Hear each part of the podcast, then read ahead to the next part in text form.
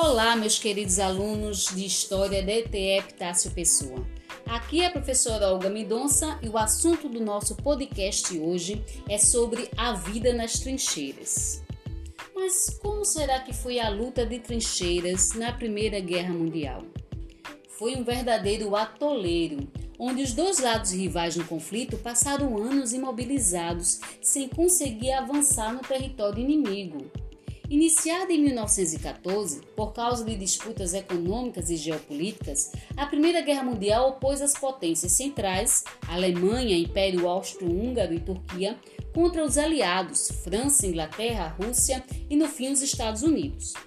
Ela durou até 1918, terminando com a vitória dos aliados após a morte de mais de 20 milhões de pessoas. Na frente ocidental, as trincheiras se tornaram o centro das operações militares.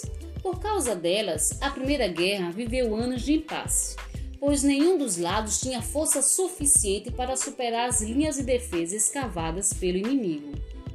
Por mais de dois anos, ambos os lados em combate avançaram menos de 15 quilômetros, tanto numa como noutra direção. Os campos de batalha onde ficavam as trincheiras eram um lamaçal constante, e um lugar extremamente perigoso. Estudos indicam que quase 35% de todas as baixas sofridas na frente ocidental foram de soldados mortos ou feridos quando estavam numa trincheira. Uma trincheira típica tinha pouco mais de 2 metros de profundidade e cerca de 1,80 metro de largura. À frente e atrás, largas fileiras de sacos de areia, com quase um metro de altura, aumentavam a proteção havia ainda um degrau de tiro. Ele era usado por sentinelas de vigia e na hora de atirar contra o inimigo. Mas e quando dava aquela vontadezinha de fazer o número 2? Os banheiros eram latrinas, buracos no chão com um metro e meio de profundidade. Quando estavam quase preenchidos, eram cobertos com, terra e escavavam-se novos buracos trabalho feito em geral por soldados que levavam alguma punição. Quando não dava tempo de chegar até a latrina, o jeito era mandar ver na cratera de bomba mais próxima. A linha de frente para o inimigo não era a única trincheira. Havia outras linhas na retaguarda, interligadas por caminhos escavados na terra. Esses caminhos levavam também a abrigos usados como hospitais, postos de comando ou depósitos. Escorados por madeira, eram abrigos subterrâneos e não a céu aberto como as trincheiras. Uma outra questão é em relação à comida dos soldados. A maior parte da comida era enlatada. A ração diária do exército inglês só dava direito a um pedaço de pão, alguns biscoitos, 200 gramas de legumes e 200 gramas de carne. Para reabastecer o cantil com água, muitos soldados recorriam a poços deixados pela chuva. Para aliviar o sofrimento, pois ninguém é de ferro, é, suprimentos diários de rum, vinho ou cunhaque eram oferecidos a tropas. Existia ainda algumas armas extremamente letais, as armas químicas mais de 91 mil soldados foram mortos por gases venenosos e outras armas químicas. Esses produtos podiam ser lançados por projéteis da artilharia ou por granadas carregadas pelos soldados. Eram usadas substâncias como gás de cloro, que provoca asfixia nas vítimas. E quando chegava aquela chuvazinha, o que fazer? Boa parte das trincheiras foram feitas em regiões abaixo do nível do mar, o que complicava muito, pois qualquer buraco fazia jorrar água. A chuva constante piorava a situação, criando uma camada de água enlameada no chão das trincheiras. Para evitar esse barro todo, pranchas de madeira eram colocadas a alguns centímetros do solo essa situação toda terminava afetando a saúde mental dos soldados. O terror da guerra e a quase insuportável vida nas trincheiras enlouquecia muitos soldados. Alguns feriam a si próprios para serem manda mandados de volta para casa. Fraude que, se descoberta, podia ser punida com fuzilamento. Os mais desesperados saíam da trincheira para serem mortos pelos inimigos. Além de tudo isso, os soldados tinham que conviver com algumas visitas indesejáveis, pois corpos em decomposição enterrados em covas rasas perto das trincheiras atraíam ratos que proliferavam sem controle. Além de transmitir doenças, eles chegavam a roubar a comida do bolso dos soldados e a roer o corpo dos feridos. Na total falta de higiene, piolhos disseminavam a febre das trincheiras, doença contraída por mais de 10% dos soldados. E onde ficavam essas trincheiras?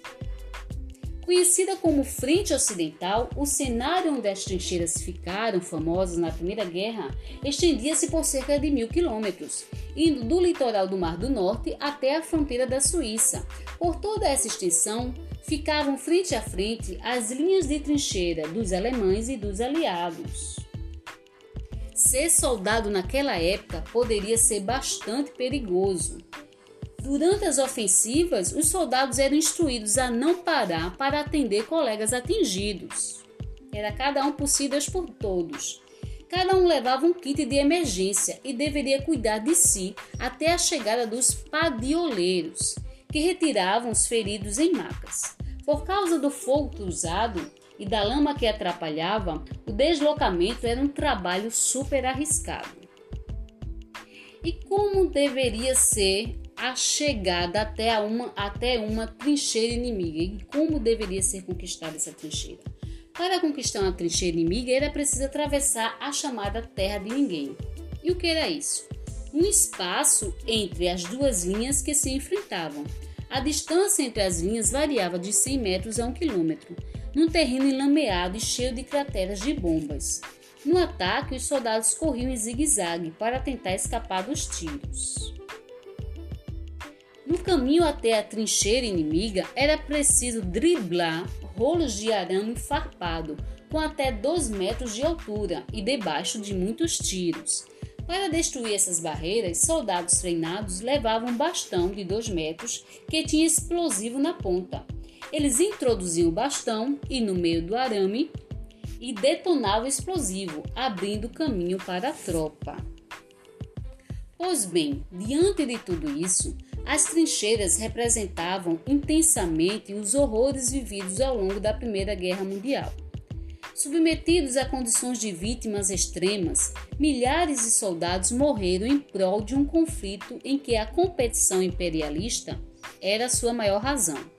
Pela primeira vez, a capacidade dos homens matarem atingiu patamares que abalavam aquela imagem de razão e prosperidade que justificava o capitalismo monopolista. É isso, pessoal. Espero que vocês tenham gostado mais desse podcast e até breve.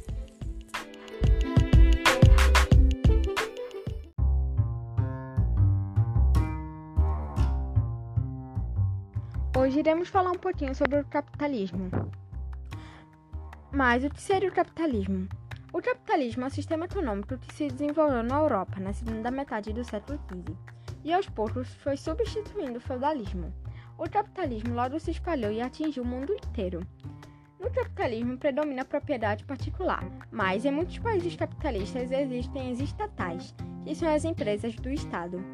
No capitalismo também tem a existência de concorrência entre as empresas que competem pelo mercado consumidor.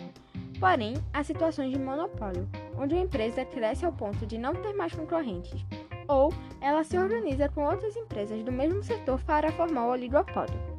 O monopólio e o oligopólio impedem a livre concorrência, por isso, na maioria dos países, há, lei pra, há leis para impedir essa situação. No capitalismo, o Estado não interfere na economia. Porém, no capitalismo é muito comum ocorrerem crises econômicas. E nas crises econômicas é o único momento que o Estado costuma intervir na economia.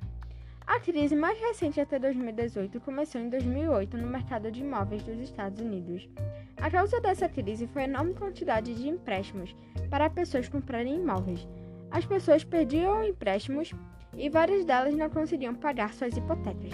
Com isso, os bancos executaram as dívidas e muitas das pessoas perderam suas casas. Com muitas ofertas de imóveis, o preço baixou e os bancos não conseguiram vender os imóveis para se recuperar dos empréstimos. Com isso, muitos bancos foram à falência. Com do, e com o decorrer da crise, ela se espalhou para as outras áreas econômicas dos Estados Unidos, chegando no mundo todo. Outro exemplo da crise econômica é a que estamos vivendo agora por causa da pandemia no Covid-19. Espero que tenham gostado e esse foi o podcast de hoje. Tchau, tchau!